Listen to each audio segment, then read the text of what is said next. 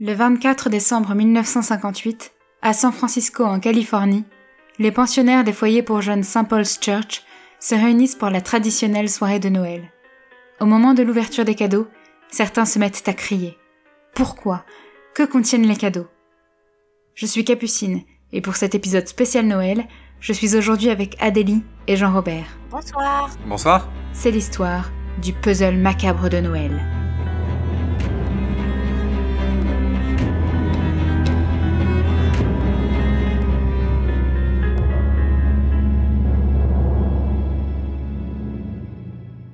En 1958, la ville de San Francisco compte environ 750 000 habitants. Le climat est tempéré, oscillant entre 8 et 21 degrés toute l'année.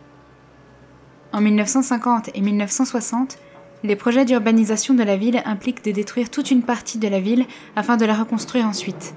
Les citoyens s'opposent à cette décision, et de fait, seule une partie est reconstruite après avoir été détruite. De plus, l'usage de plus en plus important de conteneurs rend le petit port de San Francisco obsolète, et le port d'Oakland, plus grand, accueille donc les bateaux. De nombreux habitants perdent donc leur emploi et décident de quitter la ville, entre 1950 et 1980, la ville perd plus de 10% de sa population. Le Mission District est un quartier peuplé majoritairement d'immigrés mexicains dans les années 50. C'est dans le Mission District que se trouve le foyer pour jeunes St. Paul's Church, divisé en deux entités distinctes, l'une pour filles et l'autre pour garçons. Le foyer accueille depuis les années 20 des jeunes orphelins ou placés par leur famille. Le foyer est financé par l'église épiscopalienne St. Paul's Church, située quelques rues plus haut, et subsiste grâce aux dons de la communauté. En 1958, il accueille une trentaine de jeunes, dont la majorité sont orphelins, âgés de 12 à 17 ans. Tous les ans, le foyer organise une collecte de cadeaux de Noël. Les donateurs apportent des cadeaux, souvent des livres, des vêtements ou des objets, emballés dans des paquets que les jeunes ouvrent ensuite le 24 décembre, lors de leur soirée de Noël. L'église Saint-Paul étant très dynamique et très fréquentée, les cadeaux sont en général nombreux, et les responsables du foyer donnent habituellement les cadeaux qui sont de trop à d'autres œuvres de bienfaisance. Ce 24 décembre 1958 ne déroge pas à la règle, et les jeunes sont impressionnés par le nombre de paquets de toute taille et de toute forme sous le sapin. Le réveillon promet d'être magique. Si le foyer pour filles et le foyer pour garçons se trouvent dans deux bâtiments différents, les filles et les garçons se réunissent pour les grandes fêtes religieuses et pour certaines activités. Après le dîner, et au retour de la messe de minuit, les jeunes se rendent donc dans le hall principal, où se trouve un grand sapin décoré. Une soixantaine de paquets trônent fièrement sous le sapin ce 24 décembre 1958. Les jeunes saisissent chacun un paquet et l'ouvrent. Et là, un cri. Puis un autre. Bientôt, la grande pièce est remplie de hurlements, d'abord des jeunes, puis des responsables et des sœurs. Et pour cause. Certains paquets contiennent non pas des cadeaux classiques, mais des membres humains. Immédiatement, la police est appelée sur place. Les paquets en question sont saisis et examinés par le médecin légiste. On dénombre pas moins de 12 paquets contenant respectivement une oreille, un pied gauche, un pied droit, un annulaire, une main droite, un pouce, un coude, un avant-bras, un genou, un auriculaire, une série de dents, une tête. La tête a été méticuleusement emballée dans du papier de soie, puis présentée dans une grosse boîte en carton rigide et carré, sur laquelle était déposé un gros nœud rouge. C'est cette boîte qui horrifie le plus les jeunes. Ils reconnaissent la tête. Ce visage, ils le connaissent même très bien. C'est celui de Susan Sanders, une jeune fille qui est restée trois mois au foyer, entre juin et septembre de la même année. Les autres parties du corps de Suzanne sont alors introuvables. La tête présente une blessure avec un objet contondant, ayant probablement causé la mort de Suzanne.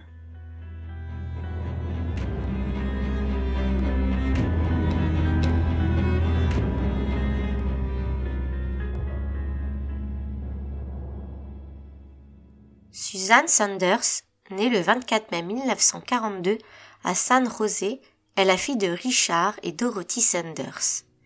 Ses parents d'origine écossaise sont arrivés en Californie en 1940. Son père ouvre une petite cordonnerie et sa mère l'aide à la boutique. Ils ont une autre fille, Karen, née en 1944, qui meurt alors qu'elle n'a que cinq mois. La famille déménage alors à San Francisco. Richard et Dorothy travaillent dur pour permettre à Suzanne d'étudier et d'avoir un avenir assuré. Ainsi, la jeune fille peut étudier dans un bon lycée à San Francisco et se consacrer pleinement à ses études. Elle y excelle, notamment en sciences et envisage de devenir infirmière ou médecin. À 15 ans, c'est une jeune fille aux cheveux blonds vénitiens, héritage de sa famille, qui aime lire, jouer aux cartes le vendredi soir avec ses amis et les animaux. Le 2 juin 1958, ses parents meurent dans un terrible accident de bus sur la route de San Francisco à San José alors que Suzanne est à l'école. Le chauffeur fait une sortie de route le long de la côte, supposément à cause de l'alcool. Richard et Dorothy décèdent sur le coup aux âges respectifs de 41 et 39 ans. Au moment de la mort de ses parents, Suzanne vient de fêter ses 16 ans, et sa vie prend un tournant dramatique. Elle est immédiatement envoyée au foyer pour jeunes de St. Paul's Church. En effet, ses parents ayant immigré vers les États-Unis deux ans avant sa naissance, sa famille est en Écosse et elle ne connaît ni ses grands-parents, ni d'éventuels cousins ou oncles et tantes. L'État cherche donc à la placer en attendant de trouver éventuellement une solution, et elle est recueillie par le foyer, dans la mesure où ses parents et elle fréquentaient parfois l'église Saint-Paul. Le choc est terrible pour Suzanne, qui doit à la fois faire le deuil de ses parents et vivre dans un tout nouvel environnement. Le 17 juin 1958, elle écrit dans son journal Cher journal, mon Dieu, comment faire face? Mes parents me manquent tellement. Je partage une chambre avec une fille qui a 15 ans. Elle s'appelle Betty. Elle n'est pas méchante, mais elle ne parle jamais. Je me sens si seule. La nourriture est moyenne. Si seulement sœur Myrtle ne nous forçait pas à nous gaver de pommes de terre à l'eau. Pauvre maman, pauvre papa. Je prie pour vous tous les matins en me réveillant et tous les soirs en me couchant. Pauvre de moi, je ne sais pas ce qui est prévu. J'ai un peu peur. Très peur même. Dès la fin du mois de juin, le foyer se met à chercher une solution plus durable pour Suzanne qui pleure tous les soirs dans son lit. Le foyer ne peut pas recueillir trop de jeunes car il n'a pas les fonds suffisants pour souvenir aux besoins d'un grand nombre d'adolescents. C'est pourquoi les responsables décident de mettre plusieurs annonces dans les journaux, dans le but de rechercher un membre de la famille de Suzanne qui pourrait l'accueillir. La plupart des journaux sont d'accord pour mettre les annonces de manière bénévole aussi, cela permet au foyer de publier plusieurs fois l'annonce pour chercher la famille de Suzanne. Pourtant, les recherches ne donnent rien. Enfin, au départ. Le 12 septembre, les responsables du foyer reçoivent une lettre d'un homme. Il leur dit avoir vu l'annonce dans un journal de Portland. Il a reconnu la photo des parents partagés dans le journal. Il dit être un cousin germain de la mère de Suzanne, Dorothy. Il est arrivé aux États-Unis en 1954 dans l'Illinois plus exactement, alors que Suzanne avait 12 ans. Puis est allé en Oregon où se trouve Portland en 1957, soit un an plus tôt. Il s'appelle Harold Mitchell, a 44 ans et travaille dans une usine de production de vêtements à Portland. Il n'a jamais contacté les parents de Suzanne car il ne savait pas où les trouver. Il n'avait pas vraiment d'idée de comment ils allaient les parents de Suzanne ayant perdu contact avec leur propre famille restaient en Écosse.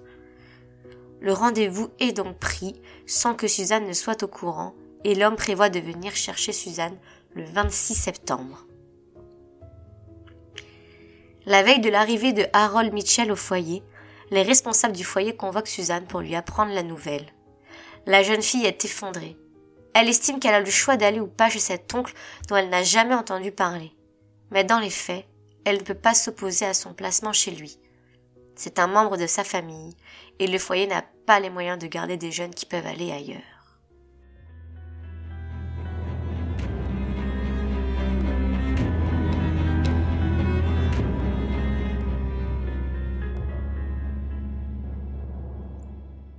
Le 26 septembre, Harold Mitchell arrive au foyer.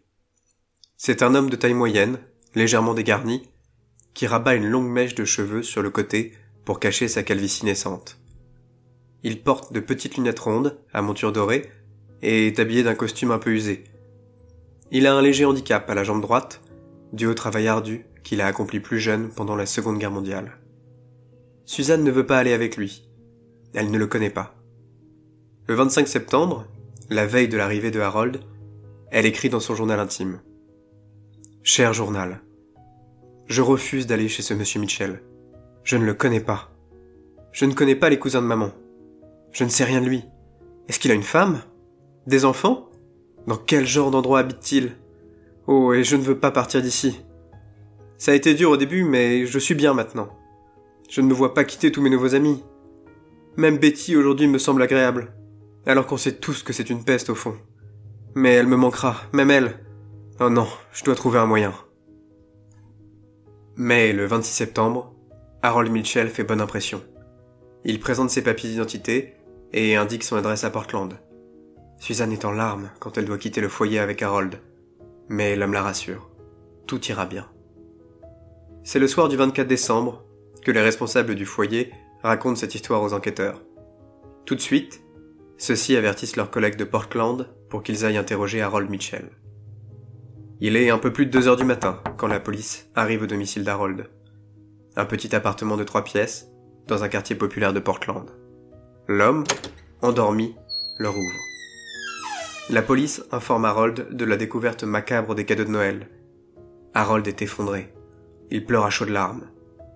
Il est emmené au commissariat du quartier. Pourquoi n'a-t-il pas signalé la disparition de Suzanne? Lors de son interrogatoire, Harold Michel s'explique. Suzanne était difficile. À son arrivée chez Harold, elle ne faisait que pleurer, et se montrait agressive. elle disait être déçue que Harold n'ait pas de femme ni d'enfant, qu'elle le trouvait laid et ennuyeux, qu'elle voulait revoir ses amis du foyer. Puis il révèle aux enquêteurs une chose assez inquiétante. Suzanne n'était pas la jeune fille bien sous tout rapport dont les enquêteurs ont entendu parler. Harold a vécu près de trois mois avec elle dans son petit appartement, et les choses se sont vite mal passées avec Suzanne. D'abord, plusieurs fois en rentrant du travail, il a retrouvé Suzanne ivre dans sa chambre. Ensuite, il l'a trouvée plusieurs fois errant dans la ville, une bouteille de gin ou de scotch à la main. La jeune fille de 16 ans a, selon lui, développé une addiction à l'alcool pendant les trois mois passés au foyer St. Paul Church. Il se demande si son alcoolisme ne date pas d'ailleurs d'une date antérieure à la mort de ses parents, car il affirme que Richard Sanders, le père de Suzanne, était lui-même un alcoolique notoire, comme la rumeur au sein de la famille de Dorothy, la mère de Suzanne, le laissait supposer. Ensuite, il laisse entendre aux policiers, lors de son interrogatoire, que Suzanne n'était pas si sérieuse que ça, et qu'il a progressivement remarqué son ventre s'arrondir au fil des mois. Cette révélation choque les enquêteurs. Âgée de seulement 16 ans, la jeune fille serait déjà tombée enceinte De qui? Quand?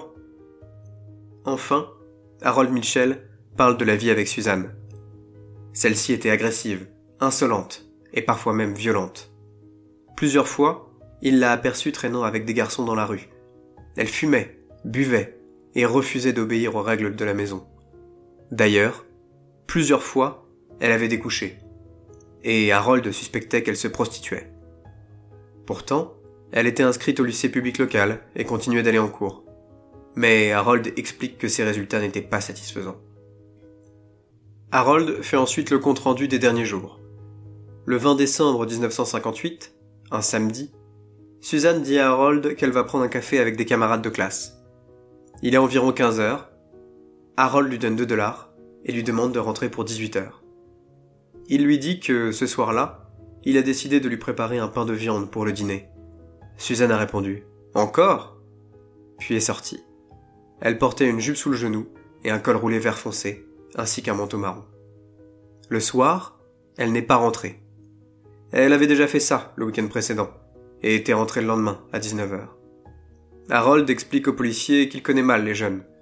Il n'a jamais eu d'enfant, sa fiancée étant décédée d'une pneumonie avant son départ d'Écosse, quelques années plus tôt.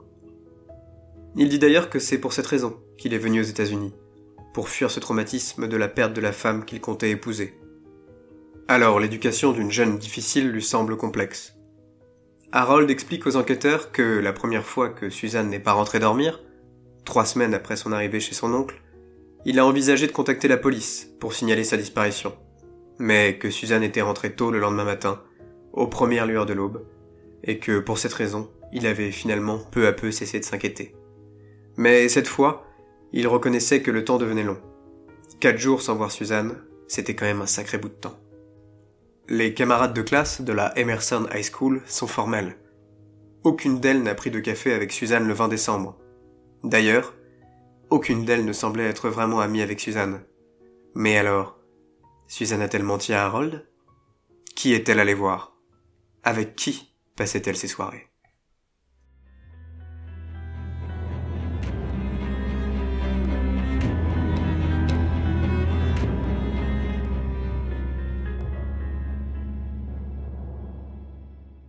Les policiers de San Francisco veulent en savoir plus sur la jeune fille, dont la personnalité est désormais auréolée d'un grand mystère. Alors, ils interrogent les jeunes du foyer, et là, ils apprennent autre chose. Suzanne aurait eu une relation avec l'un des garçons. Il s'agit de Tommy Evans, âgé de 17 ans. Le garçon est interrogé par la police, mais nie fermement toute implication sentimentale avec Suzanne. Selon lui, ils étaient seulement amis. Pourtant, la police trouve le jeune homme particulièrement anxieux et demande à Tommy de se soumettre au détecteur de mensonges. Tommy refuse. Les officiers ne peuvent pas l'y forcer, d'autant plus que Tommy est mineur. Tommy se mure dans le silence et les policiers décident de chercher ailleurs. Pourtant, la piste de Tommy est extrêmement intéressante du point de vue de la police. Tommy serait-il le père de l'enfant que portait Suzanne? Pourquoi ne veut-il rien dire? Le 27 décembre, les enquêteurs ne savent pas où chercher. Ils n'ont aucune idée de l'endroit où a pu aller Suzanne le 20 décembre. Alors, ils lancent un appel à témoins sur les radios locales. Est-ce que quelqu'un a vu la jeune fille entre le 20 et le 22 décembre? En effet, les analyses du médecin légiste indiquent que la jeune fille était morte depuis plus de deux jours au moment de la découverte des parties de son corps le 24 décembre. Très vite, les populations de Portland et de San Francisco sont effarées d'apprendre l'histoire de Suzanne. Et tout le monde veut faire avancer l'enquête. La police reçoit des dizaines et des dizaines d'appels de gens disent qu'ils ont vu Suzanne dans la rue, dans un café, dans un bar, dans un club ou se prostituant dans des quartiers malfamés. Chaque témoignage est vérifié, sans succès. C'est finalement le témoignage d'une femme qui connaissait personnellement Suzanne, étant la mère d'une de ses camarades de classe à Portland, qui retient l'attention des enquêteurs. Elle appelle le 29 décembre pour dire que le 20 décembre, elle a vu Suzanne faire du stop à la sortie de Portland, sur la route qui mène à San Francisco. Elle aurait ensuite vu un camion avec un logo spécifique s'arrêter et aurait vu Suzanne s'en approcher. Ensuite, la mère de famille a continué sa route et n'a rien vu de plus. C'est une nouvelle piste et les enquêteurs sont soulagés d'avancer enfin sur l'affaire. Ils retrouvent finalement le chauffeur du camion en question grâce au souvenir qu'a la mère de famille au sujet du logo. Il a 51 ans et s'appelle Frank Murray. Il est employé par un abattoir chevalin situé à Medford en Oregon, dont le logo est inscrit sur le camion. Une fois par semaine, le samedi, il fait la route entre Medford et Portland pour livrer plusieurs boucheries de Portland. Il témoigne avoir en effet aperçu Suzanne au bord de la route et s'être arrêté pour la prendre à bord de son camion.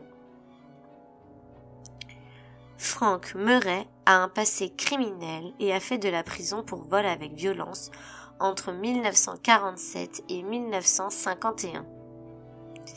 Il est marié et a deux enfants âgés de 12 et 6 ans. Il vit avec sa femme et ses enfants dans une petite maison en périphérie de Medford. Très vite, la police considère qu'il a le suspect numéro 1. C'est en effet la dernière personne à avoir vu Suzanne vivante. De plus, en raison de sa personnalité et de son passé trouble, la police voit en Frank Murray le suspect idéal. Il est sûr de lui et ne semble pas prendre les choses au sérieux. Pour autant, il répond aux questions des enquêteurs. Ainsi, il dit que quand il s'est arrêté pour prendre Suzanne dans son camion, elle semblait agitée et perdue, le souffle court, comme si elle avait couru. Elle n'avait pas de sac de voyage et portait la tenue décrite par Harold Mitchell. Il l'a prise en voiture aux alentours de 17h45.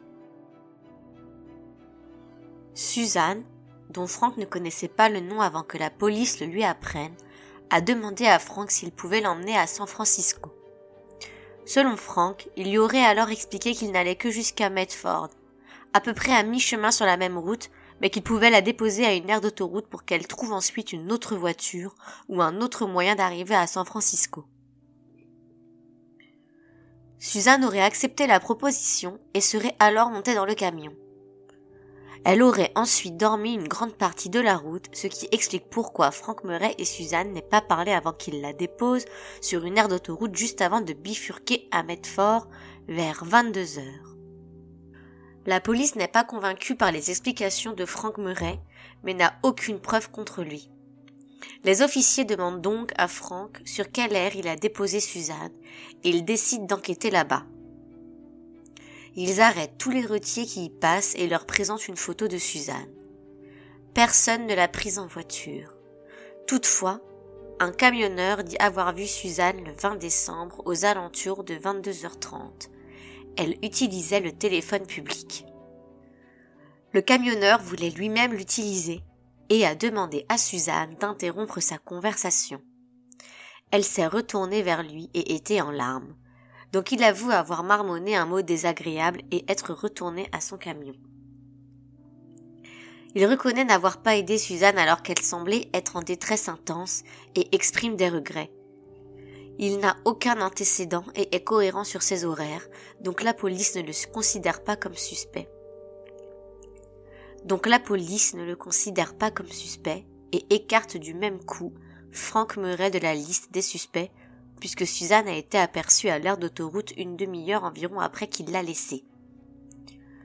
De plus, la femme de Franck Murray confirme l'emploi du temps de son mari, indiquant qu'il est rentré à la maison ce soir-là vers 22h20 et qu'il était dans un état normal.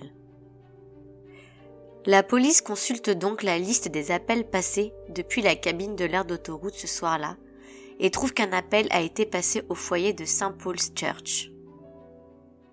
Évidemment, les policiers pensent que l'appel était pour Tommy Evans, dont les jeunes du foyer considèrent qu'il s'agit du petit ami secret de Suzanne.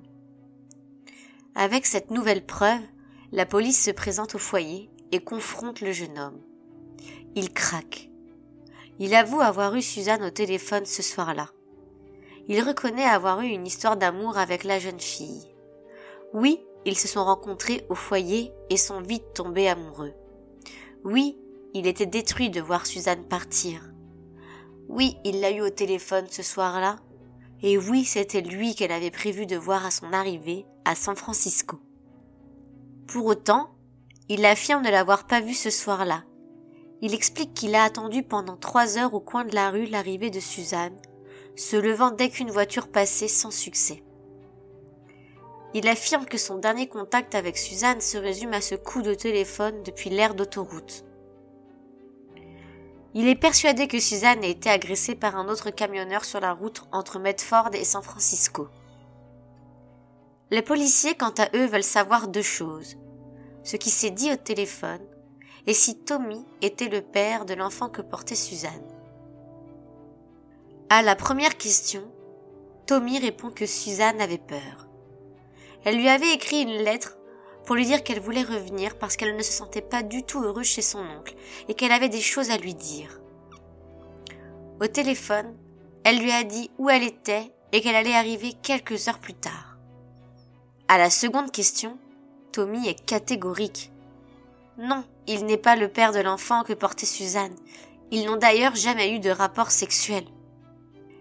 Les camarades de chambre de Tommy confirment la version qu'il donne aux policiers à savoir qu'il s'est absenté entre 2h30 du matin et 5h30 du matin, ce qui correspond aux heures données par Tommy pour le moment où il aurait attendu Suzanne dans la rue. Pourtant, ce n'est pas une preuve, car Tommy aurait bien pu retrouver Suzanne, l'attaquer et la tuer, choisissant de découper son corps plus tard. Pourtant, n'ayant pas de preuves formelles contre Tommy, la police ne peut l'arrêter ni aller plus loin dans l'enquête. Tommy est quant à lui choqué que la police puisse l'envisager comme coupable, mais il reconnaît qu'il aurait dû leur dire la vérité dès le début.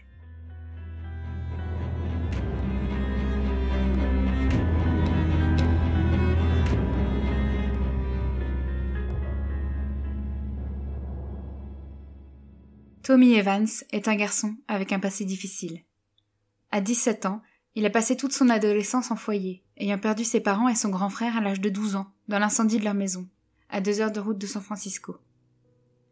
C'est un garçon très seul, qui a du mal à se lier aux autres, et qui trouve son réconfort dans la lecture et l'écriture poétique. Il explique aux enquêteurs que s'il n'a rien dit, c'est pour une raison simple. Les relations amoureuses sont totalement prohibées au sein du foyer, c'est d'ailleurs une des règles principales. Si les responsables le savaient, ils risqueraient de mettre Tommy à la porte, et Tommy voulait tout faire pour ne pas finir à la rue. Il explique ensuite qu'il a pris conscience que retrouver le meurtrier de Suzanne était plus important, et qu'il était prêt à prendre ce risque. Il raconte enfin leur histoire d'amour, à Suzanne et à lui. Il est tombé fou amoureux de Suzanne dès le premier jour de son arrivée. Ils sont devenus amis d'abord, se croisant pour quelques activités sportives et pour des dîners dans le réfectoire principal. C'est lors de la fête du 4 juillet qu'il s'est décidé à lui avouer ses sentiments. Si elle n'avait pas répondu immédiatement, deux semaines après, elle lui faisait transmettre un mot pour lui dire qu'elle était elle aussi amoureuse de lui. C'est donc vers la fin juillet qu'a commencé leur histoire d'amour, qui a duré plusieurs mois. Ne pouvant pas se voir régulièrement en raison de la surveillance des responsables du foyer, leur relation était essentiellement épistolaire. À la demande des policiers, Tommy leur apporte les petits mots écrits par Suzanne à son attention. Il y en avait une soixantaine. Parmi eux. Mon Tommy, ce matin pendant mon cours de littérature, je t'ai vu par la fenêtre, à ton cours de sport, dans la cour. Tu étais beau. Tu me manques, Tommy, tu me manques tellement. C'est dur de s'intégrer ici, après tout ce qui s'est passé avec mes parents. Heureusement que je t'ai rencontré. J'ai l'impression que tu es le seul à me comprendre. J'ai hâte de te voir samedi au réfectoire. On pourra aller se promener ensemble dans l'après-midi Je t'embrasse de tout mon cœur. Ta Suzy. Tommy assure ensuite aux enquêteurs que Suzanne n'avait aucun problème d'alcool. Il dit qu'il lui aurait été impossible de s'en procurer en étant au foyer, dans la mesure où il n'avait presque aucun argent de poche, n'avait pas le temps de trouver un emploi, car ils travaillaient tous bénévolement au foyer, et était extrêmement surveillé par les responsables du foyer. Il ne comprend pas comment Suzanne a pu tomber dans l'alcool si peu de temps après son départ, et il dit que ça ne lui ressemble pas. Il dit n'avoir rien remarqué de spécial dans ses dernières lettres, qu'il confie aux enquêteurs. La dernière date du 17 septembre 1958. Cher Tommy adoré, c'est décidé, je vais partir. J'ai tant de choses à te dire, des choses que je n'ose même pas écrire. Tu me manques, le foyer me manque, même Betty me manque. Ces trois mois loin de toi sont les pires de toute ma vie. Il faut que je te voie. Je vais partir, je te le dis, dans quelques jours, peut-être le week-end prochain. Je t'appellerai au foyer. Tu m'attendras? Tu ne m'as pas oublié? Je t'aime, Tommy. Ta Suzanne. Les enquêteurs ne savent pas vraiment qui croire, car la lettre de Suzanne indique juste qu'elle avait prévu de fuguer. C'est l'appel d'un promeneur en Oregon qui finalement permet de faire avancer l'enquête de manière significative. Le 12 janvier 1959, le bureau du shérif de Clark County reçoit un appel vers 11 heures du matin. Un randonneur qui faisait une marche avec son chien près de la montagne Silver Star, à environ une heure de route de Portland, a fait une horrible découverte. Alerté par son chien, il s'est approché d'un fourré et a trouvé ce qui lui a d'abord semblé être un mannequin de magasin désarticulé. Mais en s'approchant, il s'est rendu compte qu'il s'agissait des restes d'un corps humain. La police dépêchée sur place ne met pas longtemps à reconnaître à qui appartient le corps. Il manque la tête, un mollet, un avant-bras, des doigts, bref, les restes du corps correspondent parfaitement à ce qui n'a pas été envoyé au foyer Saint-Paul. Le corps est tout de suite autopsié, et quelques jours plus tard, les résultats sont formels. Suzanne n'était pas enceinte, étant d'ailleurs vierge, et son foie et son estomac ne montraient aucune trace d'alcoolisme. À vrai dire, le médecin légiste n'a trouvé aucun alcool dans le bol alimentaire non plus. Suzanne semblait être en bonne santé, comme l'indiquent ses organes internes. Ces résultats mettent à mal le témoignage d'Harold Mitchell. La police décide donc de le placer en garde à vue et de procéder à une perquisition dans son appartement. Et là, les policiers sont sous le choc. L'homme conserve dans son placard, dans sa chambre, des centaines de photos pornographiques mettant en scène des jeunes filles et des enfants. Dans la poche d'un de ses costumes, il retrouve un journal intime au contenu terrifiant. Par exemple, cette entrée du 10 décembre 1958. 10 décembre 1958. Salle de bain. S a pris une douche? A utilisé le savon habituel. Fin de douche. Elle léché le savon. 19 heures. S s'est changé. A mis culotte bleue à bord jaune. 22h45. S dort. Sans l'eucalyptus. Ou cette autre entrée? 12 décembre 1958. 5h30. Ai pris des œufs brouillés. 17 heures. Suis rentré du travail. Ai vu S sur le canapé. Ai caressé ses pieds. S a crié. Ai pris photo de S pendant qu'elle dormait. 23 heures. Suis allé au cinéma. Malgré ces preuves accablantes, Harold Mitchell refuse d'avouer. Il jure n'avoir rien fait, jamais, et dit que c'est un complot. La police n'a pas de preuves pour relier Harold au meurtre, seulement des preuves prouvant que c'est un pédophile qui avait une obsession malsaine pour sa nièce. L'enquête n'est pas finie.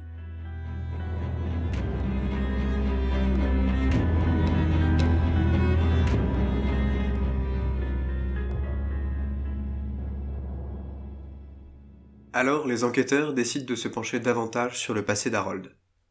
Ils leur indiquent s'appeler Harold Mitchell, être né le 26 octobre 1914 en Écosse, avoir travaillé en tant que soudeur sur un chantier naval en Écosse pendant la Seconde Guerre mondiale, avoir survécu à un bombardement et avoir gardé un léger handicap à la jambe droite depuis.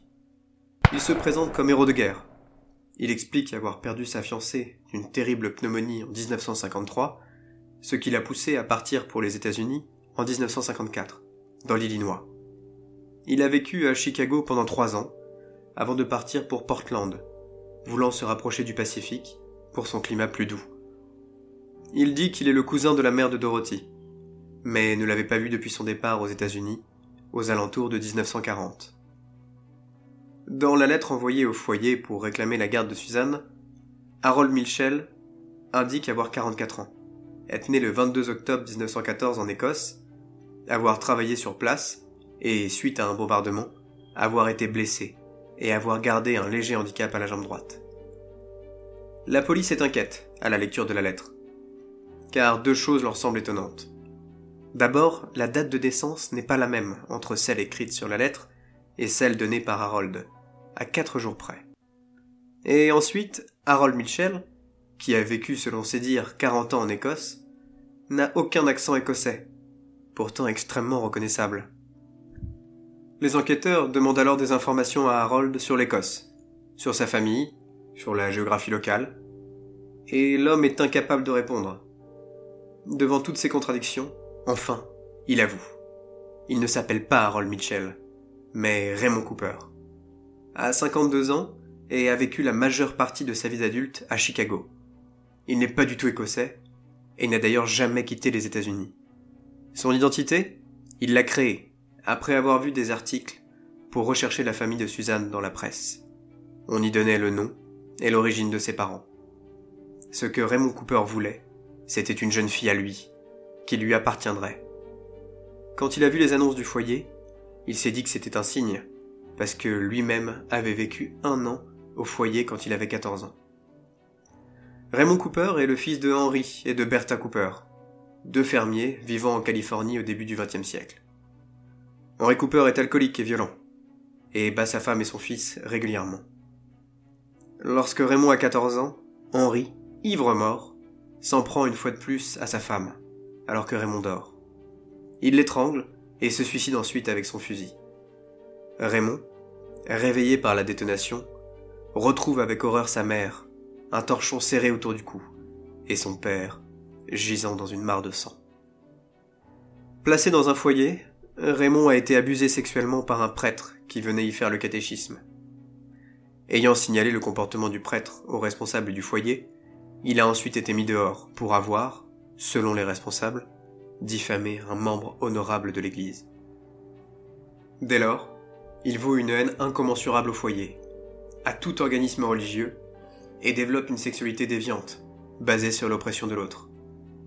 Alors, quand Raymond a vu l'annonce, le visage angélique de Suzanne, et là où elle se trouvait, il a sauté sur l'occasion. Sauf que, bien sûr, rien ne s'est passé comme prévu, et Suzanne était plus farouche que ce qu'il avait envisagé. Si au départ elle était accommodante, elle s'est vite rendue compte que son oncle prétendu était bizarre, et qu'il la regardait de manière inappropriée. Elle essayait de ne pas être trop à la maison, car elle a vite eu peur de lui. Le 20 décembre, elle n'a pas dit qu'elle partait. Elle est juste partie, comme ça. Mais dans sa chambre, Raymond a retrouvé son journal intime, dont il a brûlé les dernières pages. Elle avait prévu de partir retrouver un garçon du foyer. Il ne pouvait le tolérer. Il a immédiatement pris sa voiture et a fait la route. Il l'a vue sur l'aire d'autoroute de Medford et lui a parlé. Il a dit qu'il la comprenait et qu'il présentait ses excuses. Puis il a dit qu'il allait l'amener lui-même à San Francisco. Suzanne l'a cru et est montée dans la voiture.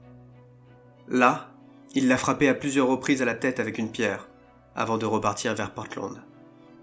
Il a découpé son corps dans sa baignoire, puis a emballé les paquets.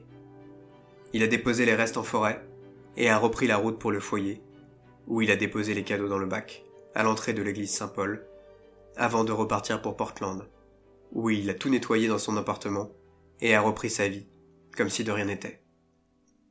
Lors de son procès, Raymond Cooper plaide coupable, et est condamné à la prison à perpétuité. Il meurt en 1972 d'une occlusion intestinale.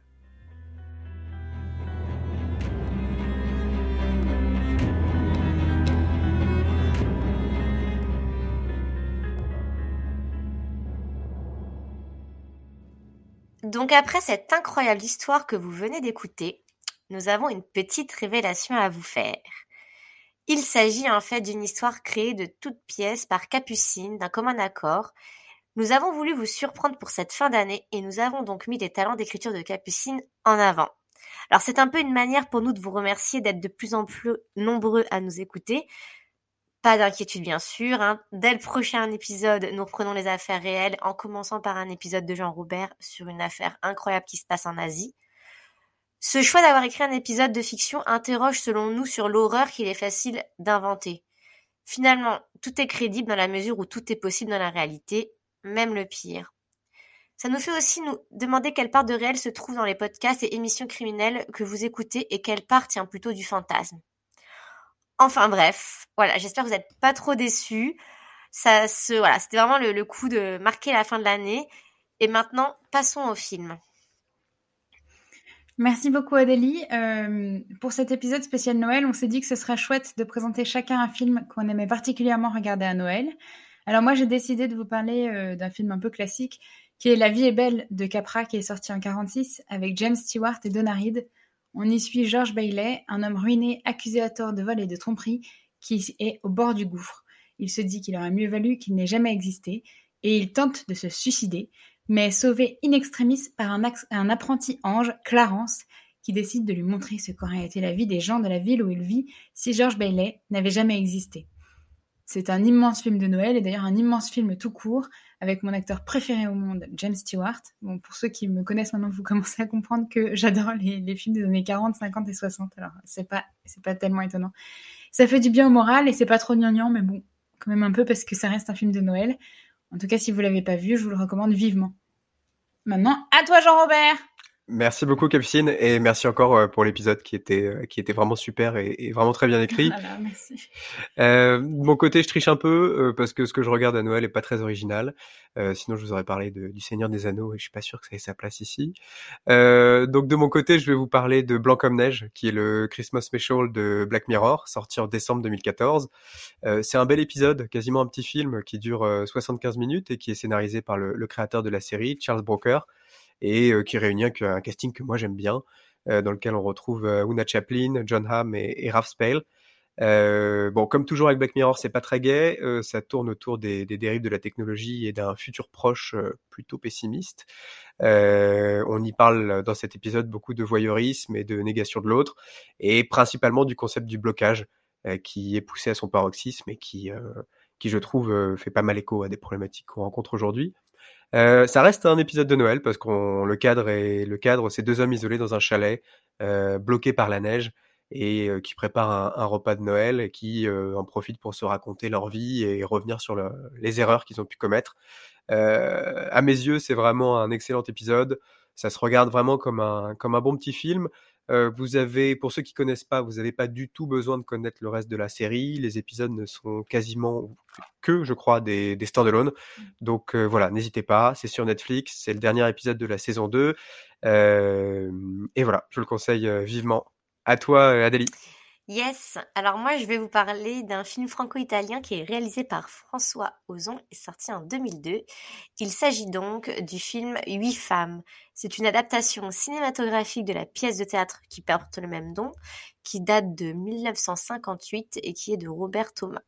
Donc Huit femmes, je pense que la plupart connaissent. Est-ce que vous l'avez déjà vu? Je ne sais pas, mais en tout cas, il faut au moins le voir une fois. Je pense que ça suffit d'ailleurs.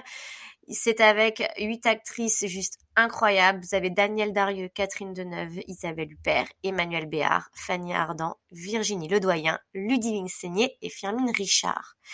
Le synopsis, dans les années 50, dans une grande demeure bourgeoise en pleine campagne, les gens sont sur le point de fêter Noël, mais un drame se produit. Le maître de maison est retrouvé assassiné. Le, ou plutôt la coupable, se cache parmi huit femmes que fréquentait régulièrement la victime. Commence alors une longue journée d'enquête faite de disputes, de trahisons et de révélations. Alors en fait, j'adore l'univers de ce film. Euh, c'est une comédie aussi, plutôt c'est une comédie dramatique musicale, donc c'est très sympa. Elles chantent toutes, c'est très chouette. il y a une espèce d'ambiance de Cluedo. Euh, les décors sont beaux, les costumes sont beaux. Franchement, à voir. Faites-le pendant vos vacances si vous avez l'occasion. Oui, c'est vrai que ce qui est sympa aussi dans ce film, c'est qu'ils reprennent. C'est une comédie musicale, mais avec des, des chansons euh, hyper oui. connues du répertoire ouais, français. Ouais, ouais. Ils changent un peu les paroles et tout. Euh, c'est très sympa. Alors moi j'avais une question euh, à vous poser euh, maintenant euh, parce que c'est un peu le principe de l'émission. Alors déjà désolé, j'ai oublié de le dire, mais pour nos auditeurs les plus les plus assidus, vous avez certainement remarqué que Eugénie n'était pas là. elle reviendra dès l'épisode prochain, mais là elle est absente pour des raisons personnelles de type très gaie et joyeuse. Et on est contente pour donc, elle. oui, on est contente pour elle, donc pas d'inquiétude, elle sera là et tout va bien. donc ma question, c'est euh, bon bah déjà merci beaucoup Adélie pour euh, pour euh, la, la, le commentaire dithyrambique que tu as fait euh, et aussi Jean-Robert sur euh, sur le petit texte que j'avais écrit l'épisode. C'est normal. Et donc j'ai une question pour vous. Est-ce que vous avez trouvé l'histoire crédible? Et est-ce que à un moment vous vous êtes dit que ça allait trop loin et que c'était pas possible? Que voilà. Bah Jean-Robert, je te laisse commencer. Merci beaucoup. Euh, oui, bah encore une fois, non, l'histoire est l'histoire est super. Je pense que Capucine t'a fait un travail de recherche euh, énorme euh, pour rendre tout ça crédible et ancrer l'histoire dans dans son jus historique. Et euh, déjà, c'est ce qui aide beaucoup, je trouve. À... Bah, merci beaucoup. Bah oui, oui pour nos auditeurs, euh, je voulais vous dire que tout tout est vrai. Enfin, à part l'histoire, mais je veux dire tous les éléments euh, de décor et tout ça sont vrais, sauf l'église Saint-Paul, le foyer qui n'existe pas, mais sinon tout le reste existe en effet. Voilà, et du coup ça, ça nous permet de, de vraiment y être, d'y croire. Euh, moi au début j'avais un peu peur que le côté euh, bout de cadavre dans, le, dans les paquets de Noël soit un peu tout much. Non, non, mais... je ne suis pas d'accord. Ah, non, mais, mais tout à fait. Et ça, c'était euh, spécial de casse dédiée à Adélie qui dans les, quand les gens sont découpés. Oui, yes. et puis, et puis au final, ça marche très bien. Et euh, c'est vrai que quand on parle à d'autres, quand on pense à d'autres histoires ou autres, euh, c'est pas si excentrique que ça, malheureusement, évidemment. Euh, donc non, moi j'ai trouvé ça super. Je trouve qu'on y croit du début à la fin. Et malheureusement, elle est pas si excentrique que ça cette affaire. Il y en a d'autres bien réelles. Ouais, exactement. Adélie, je te laisse prendre la suite. Oui, en fait, il faut savoir euh, que Capucine a fait un travail incroyable parce que franchement, elle rédige extrêmement bien. Alors, bah, merci, c'est gentil. En fait, j'ai essayé de, le... de... d'expliquer, de... mais j'ai essayé de le rédiger comme un épisode et pas comme euh, comme une nouvelle parce bah, que oui. j'ai pas vraiment mis de style bien euh, sûr. d'écriture. Ah bah oui, oui, c'est ça qui marche bien. En fait, on s'est un peu quand même concerté pour savoir un peu l'époque, un peu l'histoire. Évidemment, c'était pendant Noël, puisque c'était le thème, un petit peu pour la fin de l'année. Et voilà, il faut savoir qu'on a choisi quelque chose dans les années 60 pour pas qu'on puisse... Enfin, 50, hein Oui, 58, pardon. pour pas qu'on puisse... Donc les années 50. Oui, presque 60. Bref, on voulait pas faire d'anachronisme, d'erreur et qui puisse vous, en fait, qui puisse vous mettre la puce à l'oreille. Donc on, voilà, on a choisi une histoire un peu vieille. Et puis voilà, il y a de l'enquête, ce que Eugénie aime bien. Il y a du gore, ce que j'aime bien. Euh, Jean-Robert, qu'aimes-tu, toi? Parce que nous, on ne sait pas ce que tu aimes. Bah là, moi, il y a, y a, un pédophile, donc je suis vraiment ravi. Ah bah c'est parfait. Euh, c'est bien évidemment une, une blague. Non, moi j'aime euh, j'aime tous les thèmes qui sont euh, qui sont abordés et que vous avez que vous avez repris. J'ai pas encore de spécialité, mais je vais en trouver une. Mais en tout cas, moi, en tout cas, ça fonctionne que, bien. Ce que j'aime aussi, c'est que j'aime les années 50. Ouais, voilà. C'est aussi une période. Au début, j'avais dit à Capucine, pourquoi pas en Angleterre dans les années 90. Je vois qu'elle n'a pas du tout suivi mes conseils, mais c'est pas grave. bah, en fait, c'est qu'en Angleterre, moi, je, je connais moins l'Angleterre que les États-Unis. Non, mais t'as bien fait, c'est très bien. Euh, et puis, en fait, je connais moins le système judiciaire. Enfin, on fait beaucoup d'affaires américaines, donc c'était plus simple. Mais non, mais bien sûr. Et après les années 50, euh, c'était plus simple parce que. Ah bah il y a pas d'internet, il y a rien du tout. Euh, ouais, il y a rien. y a rien. Euh, donc non, c'est chouette. Au début, je me suis dit, putain, euh, tout le monde a une vie, hein, pas de chance quand même. Tous les parents, les proches sont morts de quelque chose, d'un incendie. Et en fait, je me suis dit, mais c'est un orphelinat, donc euh, voilà, c'est ce que.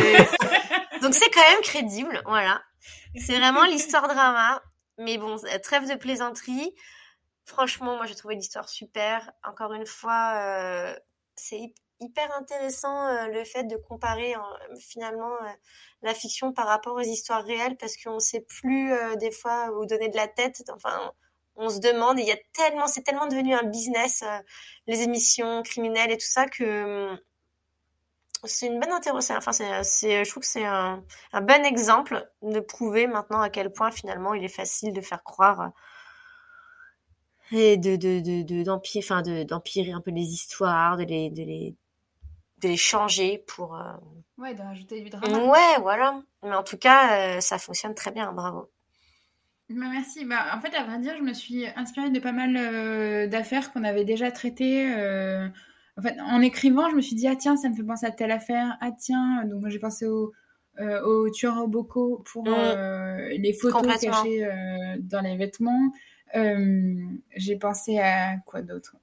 Je ne sais plus, il y a tellement. En fait, il y a... On a fait tellement d'affaires. En fait, voilà, dites-nous si vous vous retrouvez un peu, parce que c'est vrai que Capucine, elle a pioché dans pas mal d'histoires, pas mal de même de références de films, par exemple, euh, euh même les corps dans les paquets, moi, ça me fait penser à Seven. Oui, tout à fait. Ouais. Donc, euh... en fait, je crois que. Et le côté narcissique. Le... Euh, ouais. Excuse-moi, Non, non, mais non, non, mais t'inquiète. En fait, c'est juste que malheureusement, il s'est passé tellement de choses sur cette terre au niveau de l'enquête criminelle depuis, enfin, au niveau des crimes et de, depuis plusieurs années, plusieurs siècles que on a beau essayer d'inventer, on n'invente finalement rien, quoi. Et tout, tout paraît, euh, tout s'écoute et tout paraît crédible. Enfin, tout peut, plus rien ne me choque finalement. C'est ça qui est. Euh... C'est triste. Ouais. Donc voilà, faites-nous nos retours. Oui, on et puis si vous pouviez nous faire des retours. Euh euh, pas, pas, trop euh, violent parce que. Ouais, j'espère que vous n'êtes pas trop déçus. Et en même temps, ce que je me disais, c'est que finalement, j'ai pris énormément de plaisir à lire cette histoire et en plus, je savais que c'était une fiction, donc je l'ai lu en sachant. Et ben, j'ai pris autant de plaisir que des fois de, de lire une de vos enquêtes et au final, ça prouve que quand c'est bien rédigé et quand l'histoire est incroyable, on se prend au jeu. Donc peu importe des fois la fiction ou la réalité. Donc faites-nous nos retours. Euh, dites-nous si vous avez aimé, si vous voudriez que de temps en temps on cache une histoire euh, fiction, si ça vous a plu. Et puis voilà. Ah oui, alors c'est beaucoup de travail, donc ce sera pas très souvent. Hein. pour euh, pour Noël ou pour Pâques. La prochaine fois, ce sera dans des petits œufs. Pour la fête des mères. non, mais voilà. En tout cas, dites-nous si ça vous a fait... Non, parce que pour le coup, en fait, c'est aussi, on a eu cette idée aussi parce qu'on ne trouvait pas vraiment d'affaires. De... On voulait faire une affaire de Noël. Bien sûr. Et on n'en trouvait pas vraiment à part euh, euh, John Bennett Ramsey. Et en fait, qui est très connu. Tout le monde l'a fait, quoi. Donc on s'est dit, qu'est-ce qu'on pourrait apporter euh, par rapport à quelqu'un qui a étudié le truc pendant des mois et des mois. Et donc, mais après, pour le coup, pour la fête des mères, il y a énormément de gens qui ont tué leur mère. Hein. Donc, ouais. Mais tu sais que moi, j'ai trouvé plein d'histoires euh, criminelles qui se sont passées, euh, genre, euh, bah, tu vois, c'est très drôle parce que Ah non, je t'ai pas envoyé le lien Capucine. Il y avait une histoire où c'était un Américain qui avait mis découpé la tête de sa belle-mère et qu'il avait posé sur le lit en offrande. Non? Pour Noël? Ouais. Ok. Voilà. Mais en fait, au début, Bah. je me suis dit, cette histoire est cool, mais il n'y avait pas beaucoup, en fait, d'enquête. Le mec, il s'est dénoncé direct. Donc, au final, c'était pas très intéressant à développer. Mais, comme Ouais. quoi, tu vois, l'histoire de la tête, euh, posée en offrande, euh, on, on y est, hein. Ouais, c'est vrai, ça fait plaisir. Bon, moi, j'aurais pu m'en inspirer, mais ce n'est pas le cas. Ouais, donc c'est- voilà. c'est- En tout cas, merci encore une fois de nous avoir écoutés. Euh, Jean-Robert, fois, et- peut-être, il veut rajouter quelque chose. Ah oui, tu Non, du tout. Non, non, vous avez fait le tour du sujet. Euh, je pense que c'est intéressant, en effet, de voir ce cercle entre le, la fiction et la réalité qui se, qui se nourrissent. Mais vous avez, euh, vous avez Bravo. parfaitement tout dit. Bravo, mesdames, Mademoiselle. Mesdemoiselles. Euh, en tout cas, euh, ouais, merci beaucoup à vous euh, d'avoir euh, d'avoir bien aimé euh, ça. Et merci à tous ceux qui nous écoutent. Et merci à Evan Loger-Raymond et à Noémie Dourneau, comme d'habitude, pour notre générique. Et, euh, et puis, euh, nous vous souhaitons de très belles fêtes. On a créé un Twitter aussi. Ah On a créé un Twitter, at euh, PNL le diable. Euh, ce serait Oh, en sympa. fait, de PNL, ça fait vachement groupe de musique. Eh oui, eh oui, mais je l'ai nié, je m'en suis rendu compte qu'après.